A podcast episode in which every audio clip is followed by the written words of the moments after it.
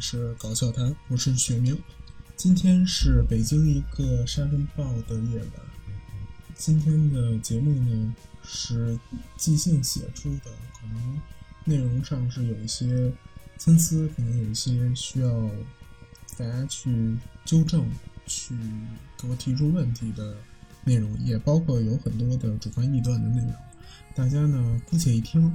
我推荐这个节目的心是诚心诚意的，希望大家去真正去接受、去考虑，有机会去看看这个节目《阿奇高桥奥本》。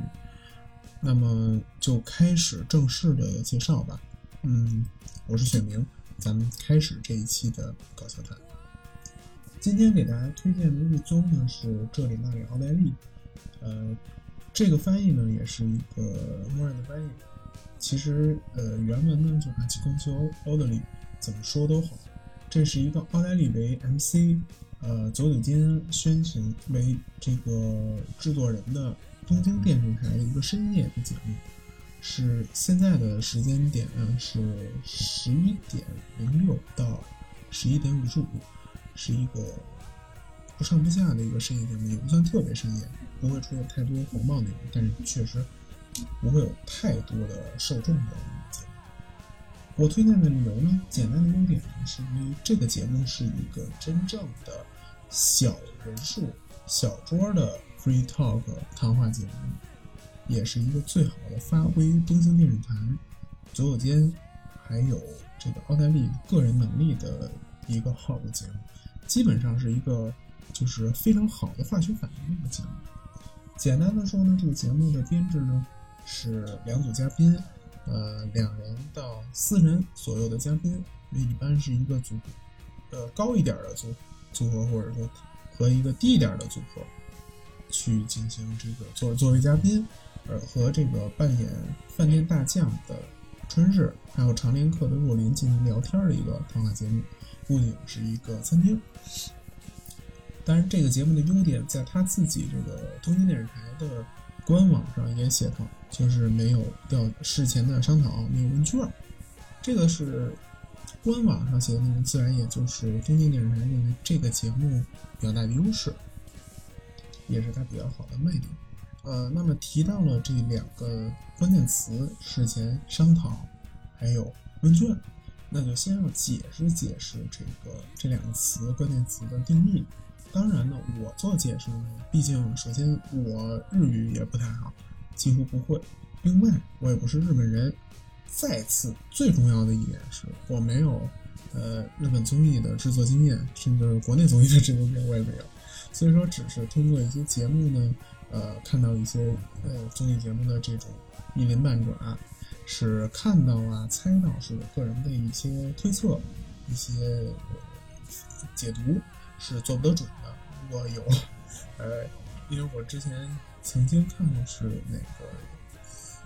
次次日的 亚文化的这个媒体，曾经会有留学生做综艺节目 AD 的。如果真的有像做 AD 的这种，就是采访啊，或者说真正有这种，呃，有事实依据的这种揭露，还有报道宣传，还是希望大家能嗯告诉我，或者说呃分享一下。那么我去简单的说一下我的想法，呃，问卷呢很简单，这个基本没什么太大问题，基本就是节目的这个制作方、制作团队去根据这个本期的一个主线，谈话节目嘛，咱们主要是以这个谈话节目为日综的谈话节目为一个聊天的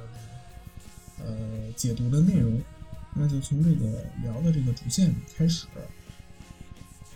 根据这个完整的线，因为。日中呢会有这个制作人，会有这个放松作家，也就相当于咱们现在的这种呃搞笑综艺的编剧，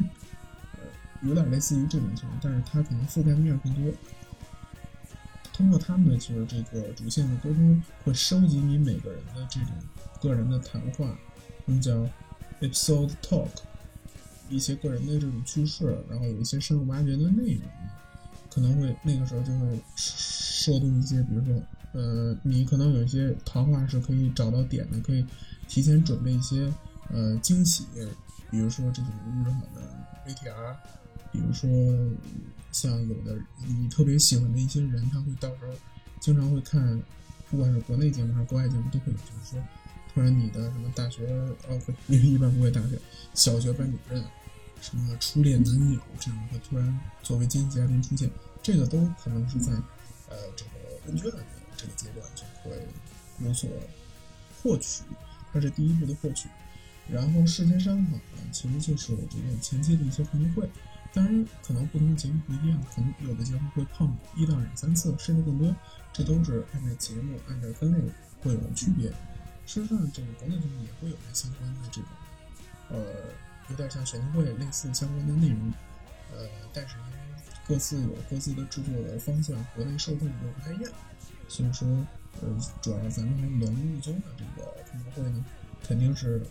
所有的参参与人员肯定是制作方的这些 staff、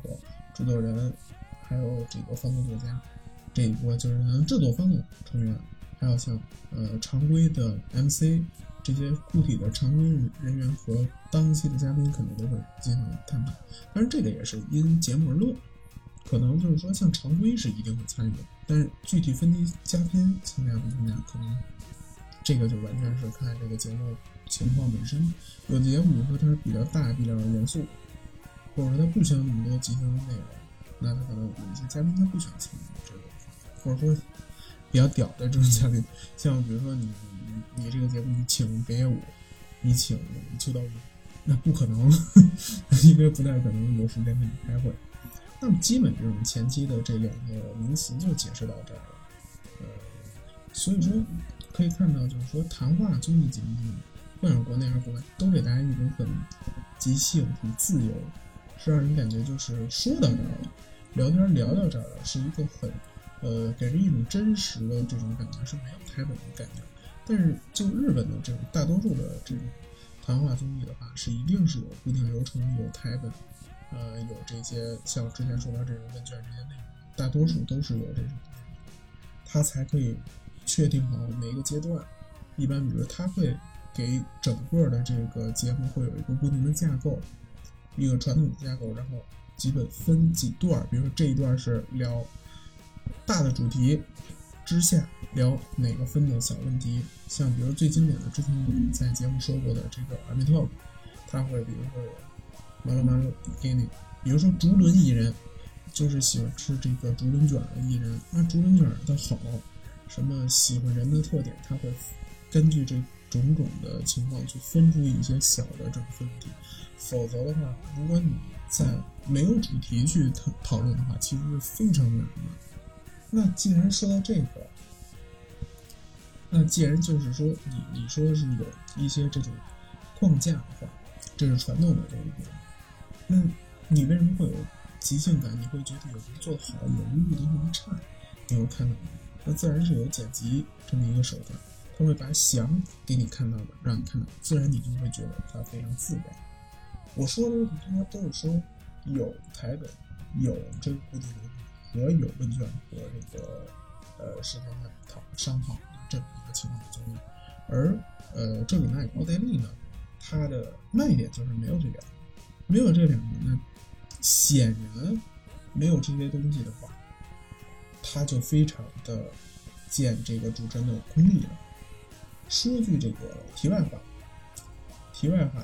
提前解释一个梗。我应该在上一期也说过这个，说一句题外话。其实说一句题外话呢，呃，也是一个就是算就是直译，是一个连佑，呃，M 一的一个常年的一个决赛选手连佑，现在正红。他们主持的一个别台的，我觉得风格很像。呃，这里面奥黛丽进行比应该是比这里面奥黛丽会稍微早一点。他那个节目的架构呢是连友嘉宾，连友和一组嘉宾，还有一个一般是偶像团体女，就是反刀系。我看基本看到的应该都是反刀系团体做的字幕嘛，反刀系的一些这个女偶像做这个助理主持人。之后但就不说了。说这个这里面有奥黛丽的奥黛丽，作为他的冠名番组，奥黛丽呢是我之前也说过的一个我一直比较喜欢的一个组合，我甚至认为，嗯，没有没有人会讨厌。虽然说我这个想法在前一阵看《柱柱二》，也就是若林正宫，奥黛丽的若林正宫，香蕉人的那个呃，这个这个谁？哦，叫什么？有时候就提笔忘字儿。呃，日村永纪，还有这个手山麻美，包括最重要的就是编剧，著名的这个怎么说？著名的剧作家，搞笑艺人，单人搞笑艺人，笨蛋主义，呃，他们几个演的这个《柱柱》这么一个电视剧，也就是笨蛋主义去做剧作，然后他的老搭档朱天成做导演，这么一个挺生活，就是伪生活纪录片的一个温馨剧。里头的豆瓣评论，我看到有人讨厌这些东西，给我七个多钱。嗯，个人情感的事就不说了。其实我觉得，若林正宫和春日章真是，呃，春春日俊章是有很强的这种角色和实力的。现在他们作为中间艺人，嗯，之前是连任了很长时间，就是这个节目上每年上的节目，在全艺人里算是排前十的。这基本就是说，虽然他们不是那种最大的，因为最大的不会上那么多节目，他们是稍微下一档的中间艺人，但是在中间艺人里绝对是最火、最好用的。这个节目呢，呃，MC 自然就是若林正宫，因为一般来说，奥黛丽是若林正宫做这个主持人，奥黛丽。的若能正宫呢，曾经在这个《m Talk》里头专门有一期就是小物 MC，实际上就是怎么说小咖主持人这一期里，他作为这个其中一员被刚才提到的笨蛋主义嘲笑说他是其实中物艺人中咖，事实上其实他确实是会比当时同期的那些会稍微高一点。呃，他虽然他自己。曾经在节目上说，人越多的节目他越不会做，呃，越做不好。但实际上他有很多多人的节目，但是他不会像，比如说小内小南的内村光良，像这个更高级，比如说那个隧道啊，比如说 downtown 啊，比如说呃御三家，就是刚才提到北野武这些，呃，主持那么大的节目，但是在他的这个安全范围内，他的水平是相当高的。他一直说，就提到刚才的，他说人越多他越主持不好，但是人越少他就越来发挥。这个节目正好是适合他的，因为这个节目你可以是看少则两人，多则四人，基本都是在一个很安全线上，人是相当少的，而且这种亲密感是非常强的。而说到他的搭档，他的搭档是在这个节目是扮演这个老板嘛，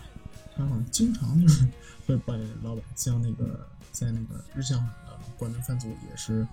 呃，也是扮演这个老板嘛，也有这个相关的这个小酒馆这一看一趴里，他是作为老板的这个扮演，这都是题外话。春日俊章有很多很多的标签，而且他本身也是作为一个角色鲜活的，而不是他这个人更搞笑。我不知道这个大家能不能理解，就是像人设是一个强人设，但是他这个人。完全被这个强人设去压倒的，去遮住了光芒。之前比如说肌肉艺人，他是健美，健练健美练得非常好。呃，努力家，包括什么颜值体育会，还有一些比如说考东大的这种企划，呃，包括其实你可以搜到，就是你可以在山东台观看，春日俊章在武林风。被人一拳 KO 的精彩视频，他就是很拼、很努力，而且经常也会说，比如说有厨坛上厨坛，他会一言不发，一句话都不发。他们他的这种就被这这各种各种各种标签、各种人设是集在一起的。而在在这个节目里，他其实这些都不是都不会太用上，他偶尔会被呃若琳打岔。但是很像他们的广播节目里头的那种很舒适的状态，不是说，呃，在综艺节目里他是那种强角色的那种被打岔。这个可能解释不太清楚，但是如果大家看，会有很明确的感觉，就是说他在这个节目里是更舒适、更自如的。在他们这个奥黛丽这个组合很前期的时候，曾经有一个知名的装傻，就是这个春日俊章挂着一个斜的这个绶带，写的“东洋第一吐槽”，这也是他们经典的梗。就是他挂了这个“东洋第一吐槽”之后，他可能自然就是给自己的吐槽增加了很大的难度，这是他一个知名的装傻。而这个节目真的是你能看到春日俊章显露了一些。吐槽的功能，这个节目等于就是装傻。其实主要就是综艺节目的话，其实一般来说，装傻和吐槽有时候会互换。但是这个节目的话，其实两个人都会去吐槽，只不过春日还是有一些就是不用装傻就可以会被伦理正宫去吐槽的点。所以说这个状态是两个人是同时去输出，只是一强一弱，一主一副。平衡感是非常强的。另外一说呢，温仁正呃，为什么喜欢他，就是因为他这个他这个风格就还是比较温柔的，呃，吐槽呢是比较到位的，而且他其实是有一种就是有一点坏心狠啊，有一点抖 S 的那种感觉，有点有点点像有吉舍乐这种稍微有点进攻性的主题风格，但是他又。他这个人本人又有点像那个小史作的史德坚一样，很温柔。他吐槽不会给人有一种伤害感，而是会收着去进行吐槽，而且他的反应速度也非常快。整体两个人的分工呢，是比如说整个大的流程的转接，然后整个节目的主要的这种跟嘉宾的发问，都是若林正宫去做的。还有一些你明显能看到，也能感受到，就是，呃，制作人会打这个题板，跟录制中进行沟通，就是比如说他会关键节点说你要谈什么话题，或者说觉得该去进行下一个阶段了，会有一些指令发出，明显可以看到这个接收指令的就是我们他去把控这整体的节奏。之前说到这个节目，自然是一个没有那个。那些束缚没有那么强结构的这么一个节目，那它的这个整体的这个平衡感，整体的这个节目流向，基本就是由任正风去把控。而春日呢，除了呃，因为这个节目有一个小的改制，它除了这个整体的推流程，有一些这种嘉宾的简单介绍，一些年饼的那种面的工工作，面一些题板这些工作之外，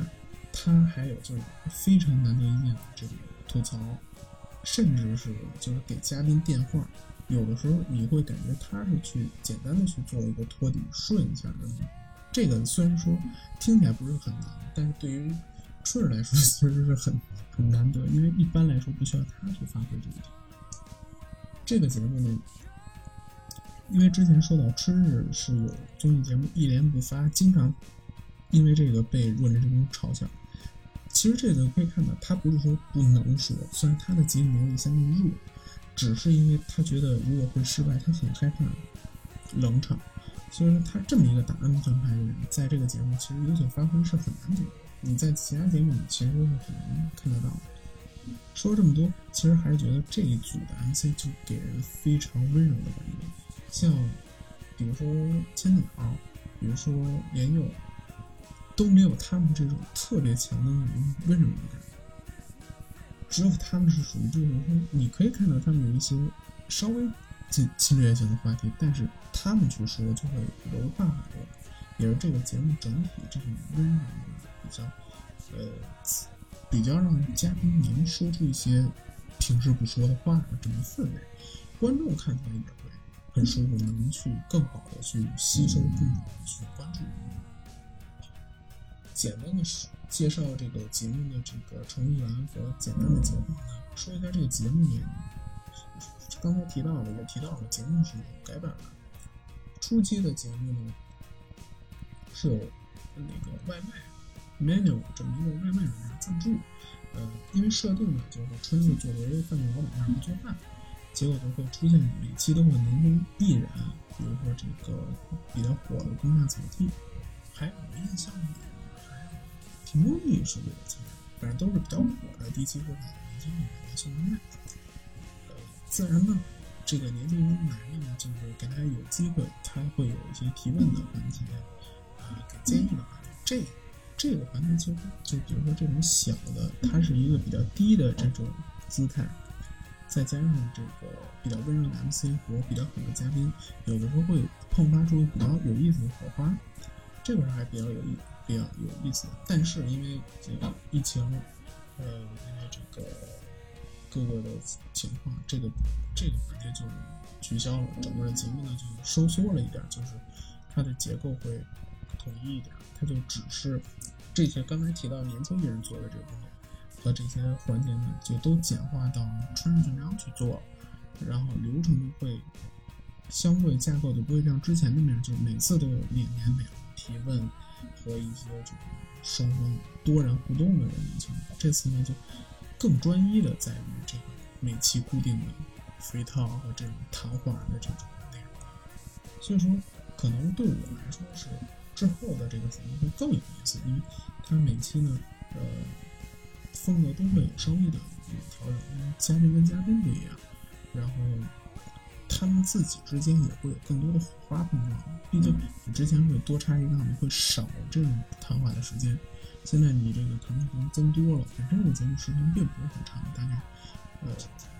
捞干的，就是不算广告，不算那些其他的那种播场的话，可能也都是三十五、四十分钟最多了。那您这这样的，你新版之后，那你这个综合聊天的时间会更长，也是聊得更深入。这个节目很特殊的一点，就是很多人呃调侃，不管是奥黛丽本身。还是节目嘉宾都会调侃这个节目像广播，是一个能说很多这种电视上说不话的、说不敢说的话的电视节目，也是有很多业界人士，比如说这种制作的制作人、这些 ADAP 还有 producer 他们去看的综艺节目，也会有很多这个艺人，就是异能人，就是这些搞笑艺人，甚至比如说其他的通告艺人会看的一些比较硬核的。搞笑节目、谈话节目，在之前呢，我之前也推荐过，这期也提到好多次的，认我认为是日本谈话的搞笑节目标杆。a m i Talk 里有一期呢是艺人喜欢看的搞笑节目的一个推荐，是一个比较自由的一个企划。在这期企划里呢，出生者老，呃，就是最近陷入一些风波的，可以说是从上兵一直顺下来。是这个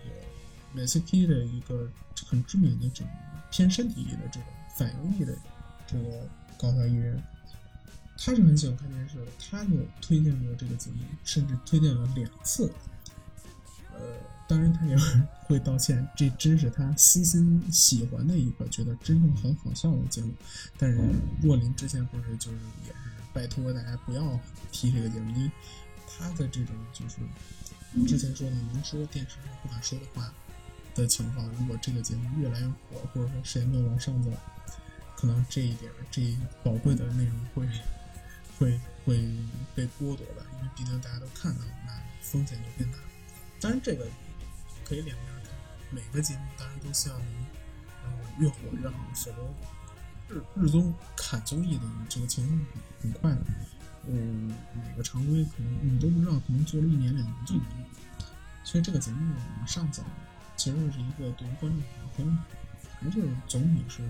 利大于弊的一个情况。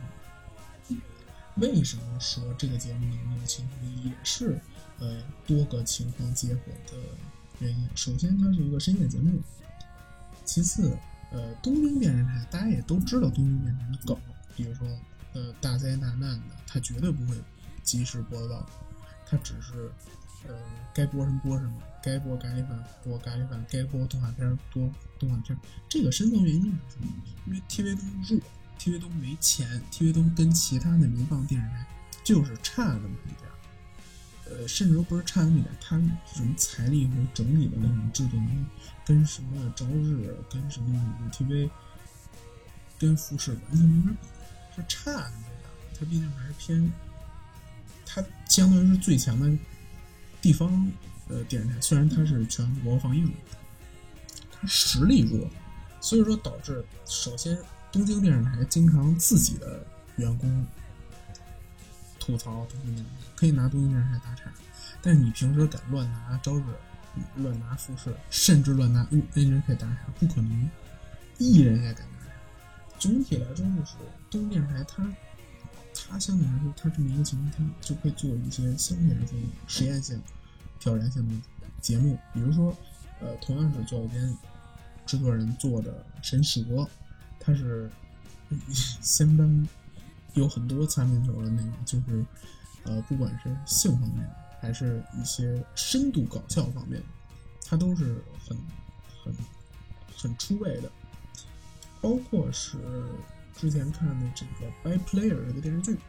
也是东京电视台做的企划。一般的，我觉得一般的电视台是很难做出这么一个电视剧。所以说，它有利有弊，它弱反而它能做一些好的创新。这个节目呢，就是你大家既然这个在东京电视台大家都比较轻松，而且是深夜，没有那么多受众，那节目呢，很多嘉宾就敢于说话，尤其你面对的这个 MC，面对的整体的这个环境是一个很舒服的一个环境，包括所有这些制作人他自己也有个人魅力，他会让呃邀请的这些艺人其实是有他的这种特色的。自然而然就能让这些嘉宾能说一些，首先能说自己更真实的自己，能表达一些自己的内容，说出一些自己在正常电视节目里不会说的，除非在自己常规的广播可能会说出来的话。另外，有一些关于电视业界跟制作方那种就是地图炮、群喷，说一些这种业界存在的问题、击毙，也是只有这个节目他能做到。说出来，直接去表达。呃，这种话说到多，多到自己拿自己当梗儿。不仅是挂了一个，就是翻译过来叫“不该话说的话别说”的这么一个，呃，这么一个牌牌。我还当时是说，应该在这个茶杯的杯垫做这么一个杯垫，就写“不该说的话别说”。我也照着这个形象做，自己做了一个亚克力的那种小腰链。作为自己的一个人生作业，还是蛮有意思的。我觉得这种东西是你一般看正常的节目看不到的。比如说，我们看《人民之心》，有的时候就就想看女人撕逼，看这种排名节目，男女艺人的这种互相的这种争斗，丑恶嘴脸；看那个《Blackmail》，就是想看这种，这也是比较恶的、比较真实的那种，呃。被这种女粉丝或者说女艺人钓，展露她真正的猪哥的样子，想看看这种很真实的东西，很就是越是电视上的综艺节目，我们越想看一些真实的内容，平时大家不能看的东西，这才有意义。如果大家都看这种散步综艺、看美食综艺、看千篇一律的东西，其实没什么意思。看时代剧，大家看的都是一样的东西。电视业界。完全跟什么 YouTube 完全没法比。为什么 YouTube 它先天的优势，就是因为它是更个人、更独立的，能展现出很多电视，比如说电视有放禁止，有很多呃规则和牢笼。因为你比如说你出位，你喜欢说一些挑战性的话，说一些不该说的话，那以后就没有人用你了。这个就是，呃，怎么说，有点像被封杀，那就是电视的条框，而 YouTube 就完全可以说我自己是自己的出品方，没有人能拦得住说。而这个节目好的话，它在电视里能看到一些很自由的东西，很真实的东西，这个就是非常有意思的。而且我个人我觉得有很多的相对来说深度一点的入境马场者，是跟我想法很接近的。就是很多人会更想知道搞笑艺人是怎么干活的，比如说，呃，之前夸这个小彩英二，他这个也在这个 B 站有一个这个跟 YouTube，呃，叫什么 YouTuber，还有那个山下智博一起做了一个日本的节目，一直在 B 站有更新的卤蛋。他之前被人夸就是他很擅长。创造剪辑点是一个很聪明的、很好的一个辅助的艺人。这个东西其实我特别感兴趣，我就想知道，就是一个怎么说，一个通告艺人，一个搞笑艺人，他是怎么去工作的，在这个综艺节目上怎么发挥的。而这个电视综艺节目《搞笑热综》，它是怎么制作的？它这些深层的东西是我特别感兴趣的。我觉得很多人可能跟我一样。那这个节目就是会把这些内容都会能看到。我在这个节目上可以看到一些真实的东西和这些有意思的东西。举例子呢，就是向井惠潘 Sir 的这个很可爱。长得非常好看的一个小帅哥，虽然说现在三十多岁，稍微有点老，一直他给人的呃感觉，就因为他本身就是像模样，然后长得又好看，所有人都会觉得有一点点娃娃脸，所有人都觉得他是一个比较正能量的人，但是他在呃这里那里奥黛丽就。展现了那种暴走的那种形象，展现他内心好多好多抱怨，好多好多直接的这种负面。我觉得这样反而让我感觉他特别可爱，特别真实。我特别能理解他的一些困扰，比如说他觉得他自己没有那么多，呃，这种像之前就是这种帅哥的这种感觉他没有，或者他有一些呃，因为形象或者说因为这种风格做不了的这种搞笑的这种。呃一封一种一些吐被被吐槽或者说这些被欺负的这种内容，他其实特别想去靠近。我也能看到像那个这个文氏，呃，言情语气一直是，我原来真的没想到，就严景能欺负则不欺负到这种程度。虽然他，而且这两个人，呃，一个人是相对来说鲜红的。也是做主持人，但是他是不写段子。而在这个搞笑搞笑艺人里，就尤其是漫才艺人，写段子和不写段子，经常是不写段子的那个装傻鲜红。像春日也是这个情况，但是时间长了之后，稍微稍微有一点逆转，因为若琳现在是现在红一点，或者说他可能因为他 MC 能力，所以说他相对来说，呃，收获更多一点。但是这个组合之间的平衡，这是特别有趣的。之间会会有埋怨，比如说之前流星，呃，这个龙上是写段子，但是相对来说没那么火，他就会好多的牢骚，甚至两个人就老是有一种要解散的样子。但是现在已经把这种解散当梗玩了。而祝英是有好多种个人意，但是这些个人意呢，据龙上说也是龙上写的。所以龙上会相当的不平衡，这种不平衡，这种组合之间的不同，这种纠，这种互相之间的摩擦，其实直接摆在电视上是相当有意思。你不可能看到，你平时不可能看到，看到大家要不是和和美美，要么就是人设，你是看不到这些真实的，这是非常难能可贵的。再说一个最后一个推荐，也是呃非常知名的这个呃搞笑艺人东野幸治。他就说，现在他做活做到上节目已经完全还活了。他觉得他更像一个执行导演，呃，而不是艺人的角色。他会自己去想这个流程应该怎么推，他去更多的以这个节目制作的角度去看待这个，这个就很有意思。你会觉得他是一个全能的一个特别好用的艺人的原因是什么？是因为他的想法变了，他不是以艺人的想法去考虑，而是以节目制作的想法去考虑。这些内容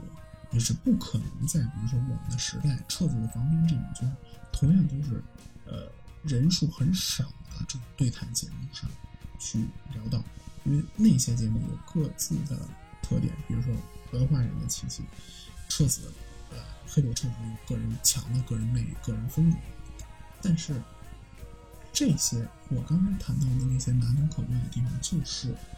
咱们这里那里奥黛丽最优势、最独特的地方。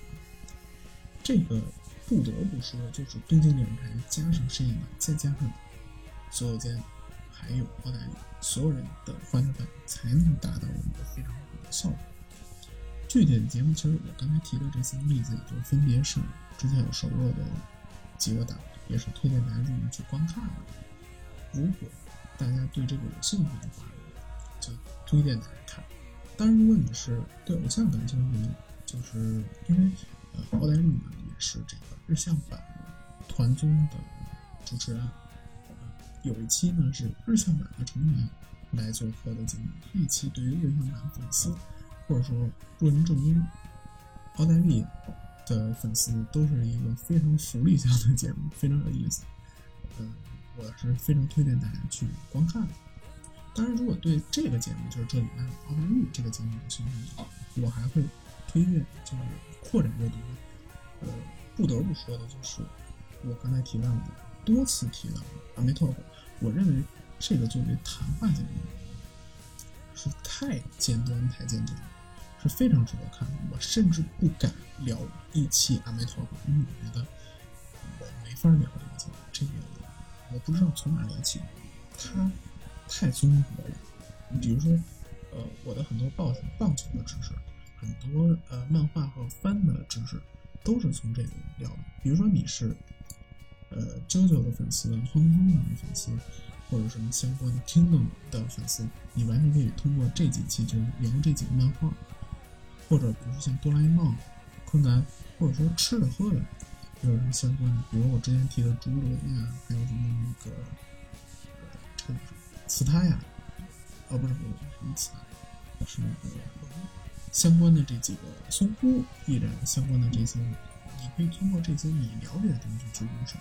也可以通过你感兴趣的入手，你看了之后，你就会觉得这个节目是很好的做到平衡的，就是他聊的主题和搞笑，他能做的非常好的平衡。当然，这些都是题外话。呃，还有一些推荐，比如说《失色先生》，不管是那个阿梅达放送的那个搞笑研究部，还是他本片的节目，都是非常有意思、非常值得推荐的。当然，这是如果你觉得我的推荐有意义，对你。要合理口味，那如果有兴趣可以去看，我也尽量在生动词里去写好这个内容，去给大家去进行这个直接的链接的推广。但是，因为各大平台的限制，可能这个生动的具体的投放的能力还是有限度的。